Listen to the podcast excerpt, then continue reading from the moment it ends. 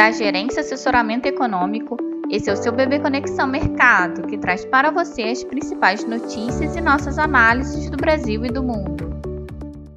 Bom dia, terça-feira, dia 3 de outubro de 2023. Eu sou Adriana Lima e vou apresentar um panorama sobre os principais mercados. No exterior, juros elevados devem continuar pressionando os ativos globais. Nos Estados Unidos, Loretta Mester, que é não votante e Hawks, afirmou que o Fed está fazendo progresso perceptível no processo de encaminhar a inflação para a meta. Apesar disso, a presidente distrital do Fed de Cleveland destacou que a meta de 2% só será alcançada em 2026 e que talvez mais uma alta de juros deve ser necessária este ano. Hoje, na agenda do dia, é mais esvaziada, mas não deixa de ser importante com a divulgação do relatório JOLTS nos Estados Unidos às 11 horas, que deve mostrar uma deterioração marginal no número de vagas de emprego em aberto em agosto. No mais, Rafael Bosti, não votante Dovish, discursa às 9 horas e deve seguir com um tom dependente dos dados na linha dos últimos discursos. Com relação à guerra na Ucrânia, os agentes internacionais começam a digerir as implicações da recusa do Congresso americano em fornecer mais ajuda financeira para a Ucrânia. Segundo fontes do Pentágono, a instituição possui apenas 5 bilhões de dólares para fornecer armamento e assistência para o país. Na zona do euro, Felipe Lam,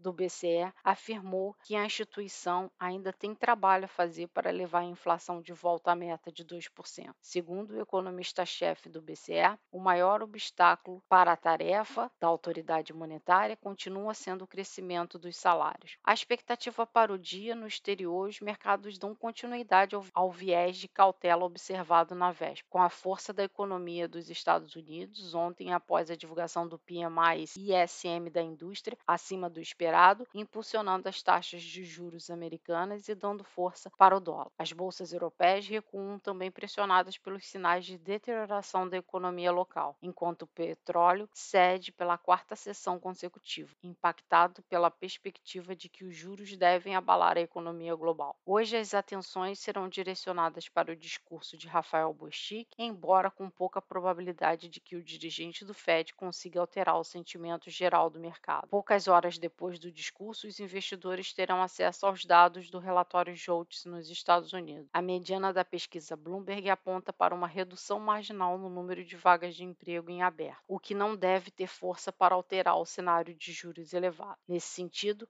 acreditamos que a curva dos Treasuries deve seguir em alta, pressionando os mercados bursáteis enquanto o dólar segue firme ante a maioria das moedas. Esse cenário internacional deve ter influência sobre os nossos ativos locais no dia. Aqui no Brasil, em termos de agenda, temos a divulgação da produção industrial de agosto, com expectativa de ligeiro crescimento após retração no mês anterior. O IPC-FIP de setembro variou 0,29 ante recuo de 0,20 em agosto. E o Tesouro fará leilão de papéis pós-fixados NTNB e LFT. Na agenda parlamentar, Ontem, o Senado aprovou o projeto que regulamenta o programa Desenrola e a expectativa é que hoje a Câmara possa aprovar a tributação dos fundos offshore. Assim, diante da expectativa de aversão global, esperamos que o dólar se fortaleça frente ao real no dia, os juros permaneçam em alta e o Ibovespa em desvalorização. Desejamos a todos um bom dia e bons negócios.